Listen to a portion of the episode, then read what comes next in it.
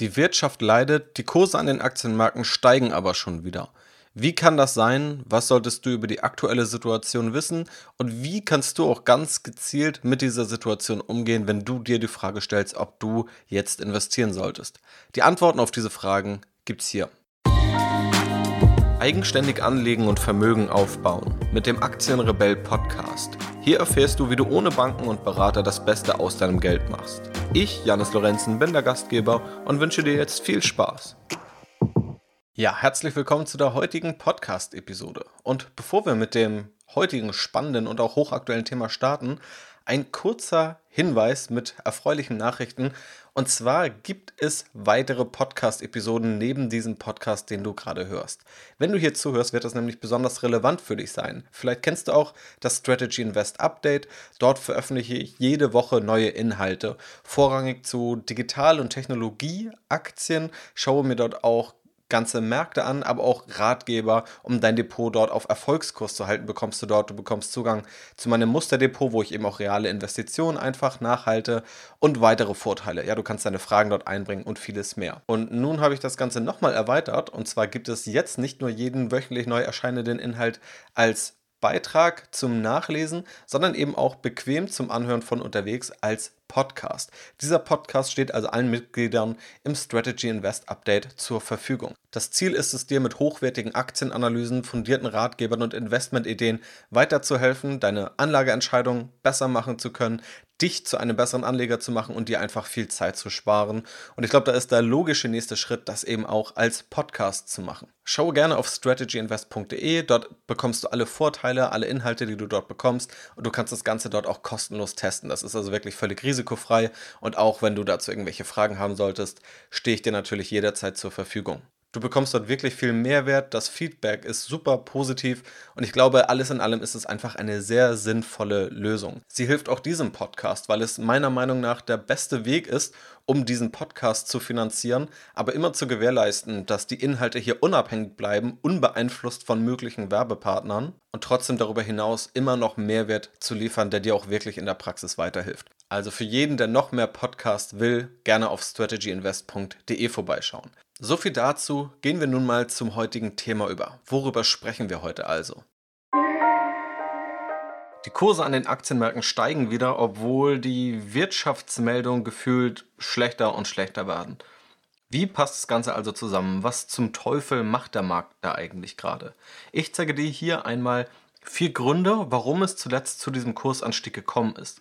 Ich habe auch einige Prognosen vor kurzer Zeit und auch während der Corona-Krise abgegeben, auch selbst investiert und unterziehe diese Prognosen mal einem ehrlichen Realitätscheck. Möchte kurz über das Thema Market Timing sprechen. Einmal die theoretische Seite und das, was wir jetzt aktuell in der Praxis auch auf YouTube und in anderen Börsenmedien sehen. Und ich gebe dir einmal meine Erwartungshaltung und auch Strategien oder Vorgehensweisen mit auf den Weg, wenn du jetzt investieren möchtest. In der Beschreibung findest du den Link zu der Analyse des Corona-Crashs, die ich am 18. März veröffentlicht habe. Gleich werden wir uns also ein paar Mal darauf beziehen und schauen, was sozusagen damals der Stand war, was da auch die Prognosen waren und wie das Ganze heute aussieht. Schauen wir einmal aus heutiger Sicht auf die Kursentwicklung des SP 500, also des US-Aktienmarktes. Wir hatten am 19. Februar ein Hoch und ab da ging es dann abwärts um 34% bis zum 23. März. Ab dann ging es wieder schrittweise aufwärts um dann 26,5% vom Tiefpunkt ausgerechnet. Das heißt, vom 19. Februar bis heute liegen wir etwa noch 16% im Minus im US-Aktienmarkt. Das heißt, wir konnten schon wieder zum großen Teil Erholung an den Aktienmärkten sehen. Einige Aktien, zu denen wir gleich noch kurz kommen, haben sogar neue Allzeithochs in der Krise markiert. Die Schlagzeilen, die wir sehen, betreffen die Staatshilfen, dass also der Staat viel Geld in die Hand nehmen muss, um die Unternehmen zu stützen. Wir lesen von hohen Rekordarbeitslosigkeiten, sowohl in den USA, aber auch in anderen Ländern. Wir lesen davon, dass möglicherweise noch eine zweite oder eine dritte Welle im Zuge des Virus droht.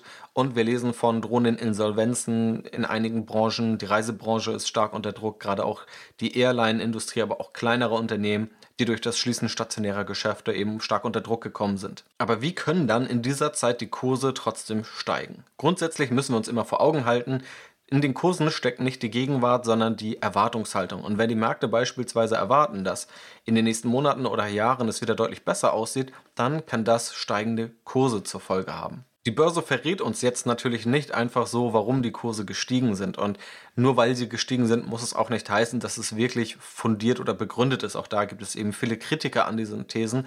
Aber warum könnten die Kurse jetzt gestiegen sein? Also welche positiven Effekte haben wir auf Seiten der Finanzmärkte gesehen? Zum einen haben wir die Fiskalpolitik. Also der Staat greift Unternehmen unter die Arme. Das heißt, dort werden entweder Zahlungen übernommen, Zahlungen werden gestundet, man kann mit den Steuern gegenlenken. Vereinfacht gesagt wird also Unternehmen und auch Verbrauchern finanziell vom Staat unter die Arme gegriffen. Ja, das hat auf jeden Fall zu positiven Effekten an den Aktienmärkten geführt. Punkt Nummer zwei, Geldpolitik. Gerade auch in den USA wurden die Zinsen schnell nochmal gesenkt. Das heißt, wir hatten ohnehin schon vorher ein niedriges Zinsniveau, in Europa ohnehin.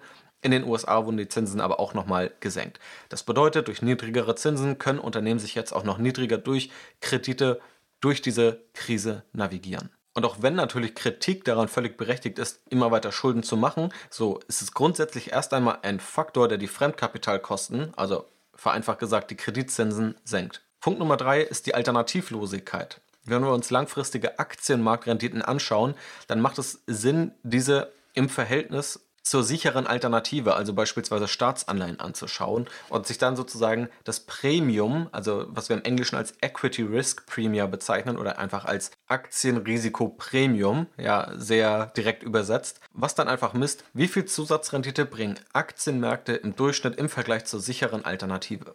Wenn wir uns heute die sichere Alternative anschauen, dann bringt diese fast überall 0% Zinsen bei wirklich Staatsanleihen mit hoher Bonität, die kurzfristig laufen. In Deutschland haben wir ja nicht erst seit gestern Negativzinsen auf diese Staatsanleihen. Das bedeutet, die Alternative ist nun mal sehr niedrig. Dementsprechend ist selbst eine erwartete Rendite bei Aktien von 2, 3 oder 5 Prozent attraktiver für viele Anleger als auf die 0 Prozent zu setzen. Also auch die Alternativlosigkeit treibt natürlich Geld in die Aktienmärkte. Und das klingt jetzt sehr negativ, es ist aber einfach nur eine rationale Handlung. Ja? Also wenn du abwägen musst zwischen 0% sicherer Rendite und vielleicht 4% schwankender Renditeerwartung, dann ist es erstmal rational, auf diese Rendite zu schauen, wenn du eben Rendite erreichen möchtest. Ja? Natürlich erhöht das auch das Risiko, wenn irgendwann die Zinsen wieder steigen oder wenn es in der Wirtschaft oder an den Aktienmärkten nicht so läuft, dass es dann zu Rücksetzern kommt. Ganz klar. Und Grund Nummer vier, es gibt einfach etwas mehr Gewissheit. Unsicherheit führt in der Regel an der Börse immer zu schnellen Panikverkäufen. Mittlerweile wissen wir zumindest mehr über das Risiko, was mit der ganzen Krise einhergeht. Also wir wissen, welche Branchen sind betroffen und welche sind eher weniger betroffen. Wir sammeln einfach Daten, wir werden besser darin, das Ganze abzuschätzen, sowohl medizinisch als auch gesellschaftlich als auch wirtschaftlich. Wir können natürlich noch längst nicht alles abschätzen, wir können das aber deutlich besser als zu Anfang der Krise, wo wir wirklich noch sehr, sehr große Unsicherheiten hatten. Also das sind vier mögliche Gründe, warum es zuletzt zu Kursanstiegen kam, auch wenn eben immer wieder negative Wirtschaftsmeldungen aufgetaucht sind. Immer mit dem Wissen im Hinterkopf, Aktienmärkte steigen wegen zukünftiger Gewinnerwartungen, nicht wegen der Gegenwart und auch nicht wegen der Vergangenheit. Und nur weil Kurse steigen, heißt es nicht, dass es für dich ein fundierter Grund sein kann. Also du kannst auch trotz dieser Gründe natürlich der Meinung sein, dass es für dich zu früh kommt. Und damit kommen wir auch mal zum nächsten Punkt, zu dem Realitätscheck meiner Prognosen, die ich vorgenommen habe. Wie bereits erwähnt, habe ich am 18. März eine Analyse veröffentlicht und dort unter anderem geschrieben, Aktien kaufen ist für langfristige Anleger immer eine gute Idee. Aktuell scheint es tatsächlich eine umso bessere Idee zu sein, wenn du die nötige Geduld und Disziplin mitbringst. Meine Hauptthese war also basierend auf fundamentalen Daten, nachdem die Kurse um 35 bis 40 Prozent teilweise verloren haben, kann es jetzt Sinn machen, langfristig zu investieren, wenn man bereit ist, kurzfristig höhere Schwankungen auf sich zu nehmen und auch bereit ist, kurzfristig nochmal Rücksetzer in Kauf zu nehmen. Tatsächlich war das rückblickend betrachtet ein sehr guter Zeitpunkt, da innerhalb eines Monats die Kurse dann je nach Aktienmarkt um 20 bis 25 Prozent gestiegen sind, was ja eine sehr, sehr starke Rendite ist für einen Monat und was auch einen der stärksten Börsenmonate gekennzeichnet hat. Das hat aber nichts damit zu tun, dass ich nun der neue Market Timing Profi bin. Es war einfach kurzfristiges Glück dabei. Zu der Analyse, die aber vor allem langfristig ausgerichtet, stehe ich noch immer und ich glaube, die dahinterliegenden Faktoren treffen immer noch zu, auch wenn wir jetzt einfach über ein anderes Kursniveau sprechen. Ich habe auch Aktienanalysen in dieser Zeit veröffentlicht, unter anderem zu Facebook und Spotify, auch in beide Aktien investiert und beide haben sich auch relativ gut entwickelt. Beide haben nach den Analysen einen Quartalsbericht veröffentlicht und beide Quartalsberichte haben die Erwartung geschlagen und sind an den jeweiligen Tagen dann eben auch ja, stark gestiegen. Das heißt, rückblickend betrachtet waren die Analysen vermutlich nicht ganz falsch, dass das Timing so gut war. Das ist aber auch einfach, ja, zu einem großen Teil Glück, das muss man ganz ehrlich dazu sagen. Und was auch dazu gehört, ist zu sagen, dass der jetzige Stand nicht unbedingt der faire Stand sein muss. Also auch jetzt ist noch ein Risiko da, dass es nochmal bergab geht. Ja, also dass es immer noch mal 10, 20 oder 30 Prozent runtergeht. Also jetzt zu sagen, ich hätte vor einem Monat das behauptet, heute ist das der Fall, deshalb sei man nun selbst der größte Anleger aller Zeiten, das ist definitiv nicht der Fall. Ja, das ist keine fundierte Bewertung einer Anlagestrategie, vor allem nicht, wenn man sie langfristig ausführt. Denn gerade dieses Thema, kurzfristiges Market Timing, ist ein relativ schwieriges Thema. Und damit kommen wir eben mal zu dem Punkt Market Timing in der Theorie und in der Praxis. Wenn du dich jetzt in den Börsenmedien umschaust, findest du überall Tipps, kluge Aktienexperten und unterschiedliche Modelle, die herausfinden wollen, wie die Kurse sich nun über die nächsten Wochen und Monate entwickeln. Ist es jetzt besonders klug einzusteigen oder ist es eher nicht klug einzusteigen? Aus der Finanzwissenschaft wissen wir, dass dieses Market Timing kaum zuverlässig profitiert. Auch Wirtschaftsnobelpreisträger Daniel Kahneman hat sich mehrfach dazu geäußert und bezweifelt, dass es eine fundierte Anlagestrategie ist, kurzfristig auf Market Timing zu setzen. Genau das gleiche betont auch Warren Buffett immer wieder in Zitaten, wie beispielsweise People that think they can predict the short-term movement of the stock market or listen to other people who talk about timing the market, they are making a big mistake. Und wie gesagt, dazu gibt es nicht nur Zitate, sondern auch einfach Untersuchungen, wo beispielsweise Daniel Kahneman 11.600 Prognosen gesammelt hat, sie ausgewertet hat und nicht erkennen konnte, dass es irgendeine Tendenz gibt, dass Finanzvorstände und wirklich klug ausgebildete Manager oder Analysten es schaffen, Marktbewegungen vorherzusehen. Dieses Thema kann man natürlich noch sehr lange besprechen, deswegen ist das hier jetzt etwas verkürzt. Ein kleines Gedankenspiel zeigt aber auch die Schwierigkeit. Gerade jetzt sagen viele Anleger und Ökonomen, dass sie skeptisch sind gegenüber des Anstiegs der Aktienmärkte und dass sie darauf spekulieren, dass die Aktienmärkte in absehbarer oder in kurzer Zeit niedriger stehen werden, um dann einzusteigen. Und ich kann dieses Gefühl verstehen, denn mich beschleicht dieses Gefühl auch irgendwo, dass dieser Anstieg, wie gesagt, obwohl ich selbst davon profitiert habe und es meine Investmententscheidung bestätigt, habe ich trotzdem eine gewisse Skepsis, dass wir auf diesem Niveau sozusagen fair bewertet sind. Das Problem ist aber, wenn wir nun sagen, die letzten Wochen haben wir einen irrationalen Anstieg gesehen, wie können wir dann basierend auf irrationalem Verhalten vorhersehen, was die nächsten Wochen passiert. Also wenn wir jetzt versuchen, basierend auf Fundamentaldaten und rationalen Überlegungen den Markt über die nächsten Wochen vorherzusehen, dann haben wir ja genau das Problem, dass der Markt angeblich dann irrational gewesen sein muss über die letzten Wochen. Also woher kommt dieser Glaube, dass der irrationale Markt der letzten Wochen zu einem rationalen Markt der nächsten Wochen wird? Und das macht die Prognose ja so schwierig. Selbst wenn die Prognose zutreffend ist, dass der Markt aktuell etwas zu teuer ist, dann sagt es nichts darüber aus, ob der Markt in den nächsten Wochen oder Monaten zu seinem rational gesehen fairen Niveau zurückkehren wird. Alles unter der Voraussetzung, dass wir das überhaupt beurteilen können. Also ja, die Skepsis ist völlig berechtigt und was wir daraus mitnehmen können ist, dass nur weil die Kurse jetzt gestiegen sind, es nicht bedeutet, dass alles vorbei ist oder dass es nicht nochmal zurückwärts ankommen kann. Ja, das kann immer wieder vorkommen, gerade in einer Phase, in der wir stecken, die immer noch von großer Unsicherheit geprägt ist. Wir sollten aber auch nicht dem Fehler erliegen zu glauben, dass es einfach sei, über die nächsten Wochen und Monaten den Markt zu timen und vor diesem Hintergrund kannst du dir durchaus die Frage stellen, ob es sinnvoll ist, gerade auf die Börsen Börsenmedien zu hören, die jede Woche oder jeden Tag neue Prognosen abgeben, wo der Markt dann in der nächsten Woche oder den nächsten Monaten stehen wird. Meine persönliche Erwartungshaltung, einfach nur um einen groben Korridor festzulegen und einfach grob das Chance-Risiko-Verhältnis abzustecken, ist, dass es nicht gerechtfertigt sein kann, dass wir in absehbarer Zeit womöglich in den nächsten sechs Monaten die Allzeithochs übersteigen, die wir noch Anfang des Jahres gesehen haben. Das wäre also ein Anstieg in etwa von 20 Prozent, je nachdem, welchen Aktienmarkt wir anschauen. Auf der anderen Seite sehe ich das Risiko, dass es durchaus noch einmal bergab geht, auf 20, 30, vielleicht auch 40 Prozent, basierend auf dem heutigen Niveau, wenn sich noch gewisse Dominoeffekte entfalten. Wie gesagt, ich treffe da keine Prognose, was von diesen beiden Fällen eintreten wird. Es ist nur sozusagen der Korridor, der leicht nach unten verzerrt ist vom Chance-Risiko-Verhältnis. Dazu gehört aber eben auch, wenn deine Strategie ist, langfristig zu investieren, dann ist es völlig in Ordnung, jetzt zu investieren, kurzfristige Schwankungen in Kauf zu nehmen und auch zu sagen, es ist egal, ob du jetzt oder in einem Monat oder in zwei Monaten höher oder niedriger stehst. Hauptsache, du investierst langfristig und bleibst dann am Ball. Und wenn du jetzt die Angst hast, möglichst schnell investieren zu müssen, dann kann ich dich auch da beruhigen. Ich gehe nicht davon aus, dass du groß etwas verpassen wirst, wenn du in den nächsten Wochen oder Monaten investierst. Zumindest gibt es jetzt keine Fundamentaldaten, die darauf hinweisen würden, anders noch, als ich es vor einem Monat gesehen habe, dass jetzt die große historische Kaufchance da ist. Ja, es ist valide zu investieren. Ja, du kannst jetzt auch guten Gewissens langfristig investieren. Du musst jetzt aber nicht zwangsweise all in gehen, weil wir die riesige Chance des Jahrhunderts haben. Auch das ist nämlich eine Frage, die ich immer wieder bekommen habe von Anlegern, die jetzt nicht investiert waren, die jetzt möglichst schnell investieren wollen. Ja, das Ganze kann man durchaus etwas ja, sanfter machen und da muss man jetzt nicht das allerhöchste Risiko eingehen und nicht die größte Angst haben, etwas zu verpassen. Und um dir ganz praxisorientierte Methoden mit an die Hand zu geben, wie du jetzt vorgehen kannst und vielleicht auch für dich das Risiko reduzieren kannst, wenn du jetzt investieren möchtest. Zum einen, gehe nicht all in. Ja, also wenn du jetzt einen Betrag hast und vielleicht noch nicht investiert bist, musst du nicht zwangsweise alles jetzt investieren, sondern du kannst deine Investition auch einfach auf die Zeit aufteilen, beispielsweise monatlich oder quartalsweise, je nachdem, um welchen Betrag es sich handelt und wie lange du das Ganze strecken möchtest und so zumindest am Anfang dein Risiko senken, aber eben auch Chancen mitnehmen, wenn die Kurse steigen sollten. Möglichkeit Nummer zwei, du kannst speziell auf ETFs setzen, die Indizes abbilden, die eher Qualitätsfaktoren oder Aktien, die erfahrungsgemäß weniger schwanken, abbilden. Dadurch hast du also etwas mehr Sicherheit im Depot und auch diese ETFs und Indizes, die ich auch selbst im Depot habe, sind in dieser Krisenphase stabiler geblieben. Und Möglichkeit Nummer drei, du schaust dir einzelne Aktien an und machst deine individuelle Risikoeinschätzung. Ich teile Aktienanalysen im Strategy Invest Update, vor allem von Technologie- und Digitalunternehmen. Und da gibt es einige Unternehmen, die tendenziell davon profitieren, wenn Leute zu Hause bleiben, wenn Menschen zu Hause bleiben.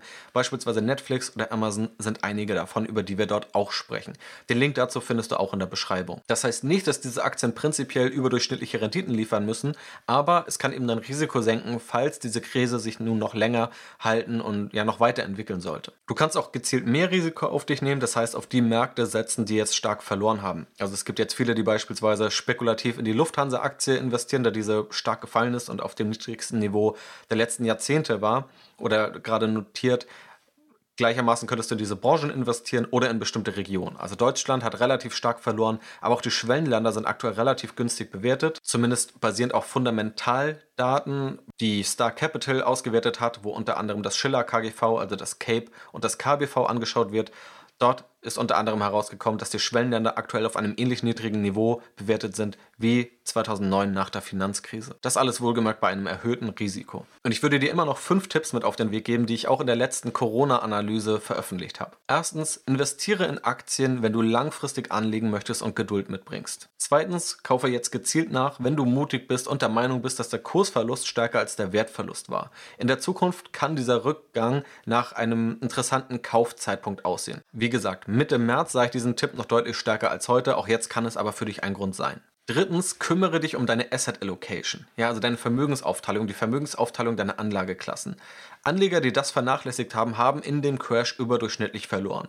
Die Asset Allocation ist kein Thema, mit dem man irgendwo groß Klicks oder Schlagzeilen generiert. Sie ist aber einfach eines der wichtigsten Themen, um dein Portfolio und dein Depot gut aufzustellen, um auch auf solche Krisen vorbereitet zu sein. Viertens, akzeptiere, dass es kurzfristig weiter nach unten gehen kann und dass niemand weiß, wo die Märkte in vier Wochen oder in acht Wochen stehen werden. Und fünftens, halte an deiner Strategie fest, dafür hast du sie schließlich festgelegt. Und wenn du jetzt merkst, dass bei dir Fragen auftauchen, die du nicht beantworten kannst oder dass du jetzt hektisch wirst, dann kann das normal sein, weil vielleicht Emotionen ins Spiel kommen. Es kann aber auch ein Zeichen dafür sein, dass du deine Strategie nicht richtig festgelegt hast oder nicht richtig definiert hast. Denn eine Strategie ist etwas, was langfristig deinen Weg vorgeben sollte und was nicht durch kurzfristige Effekte völlig aus der Bahn geworfen werden sollte. Und wenn du merkst, dass du da Nachholbedarf hast, dass du wissen willst, wie du eine erfolgreiche Strategie langfristig aufsetzt, welche Strategien, Methoden, Hebel und Grundsätze du dabei beachten solltest, schaue in der Beschreibung nach. Da habe ich ein paar interessante Links für dich zusammengestellt mit Inhalten von mir, die dir dabei hoffentlich weiterhelfen können. Und wenn wir nun das Gesamtbild anschauen, dann haben wir jetzt unterschiedliche Themen besprochen und haben, glaube ich, ein ganz gutes Bild von der aktuellen Situation, wissen aber auch, dass wir viele Dinge nicht wissen. Ja, auch das ist viel wert und wir haben aktuell viel Ungewissheit, die wir immer füllen durch irgendwelche Expertenmeinungen und wo wir hoffen, durch Expertenmeinung sozusagen dieses Ungewisse eliminieren zu können. Das werden wir aber nicht schaffen. Versuch vielmehr mit dieser Ungewissheit umzugehen, für dich die Chancen und die Risiken abzuwägen, die unterschiedlichen Möglichkeiten abzuwägen, wie du jetzt vorgehen kannst und darauf basierend mit einer realistischen Erwartungshaltung deine Anlageentscheidung zu treffen. Alle Links findest du wie gesagt in der Beschreibung, schau dort gerne vorbei. Das war es also mit dem Update zu dieser Corona-Krise. Ich weiß, dass es auch ein Thema ist, wo kontroverse Meinungen aufeinandertreffen. Ich hoffe, dass ich für dich beide Seiten hier gut darstellen konnte und das Ganze etwas einordnen konnte. Wenn dem so ist, würde ich mich natürlich freuen, wenn du mir eine positive Bewertung dalässt. In diesem Sinne vielen Dank fürs Zuhören und bis zum nächsten Mal.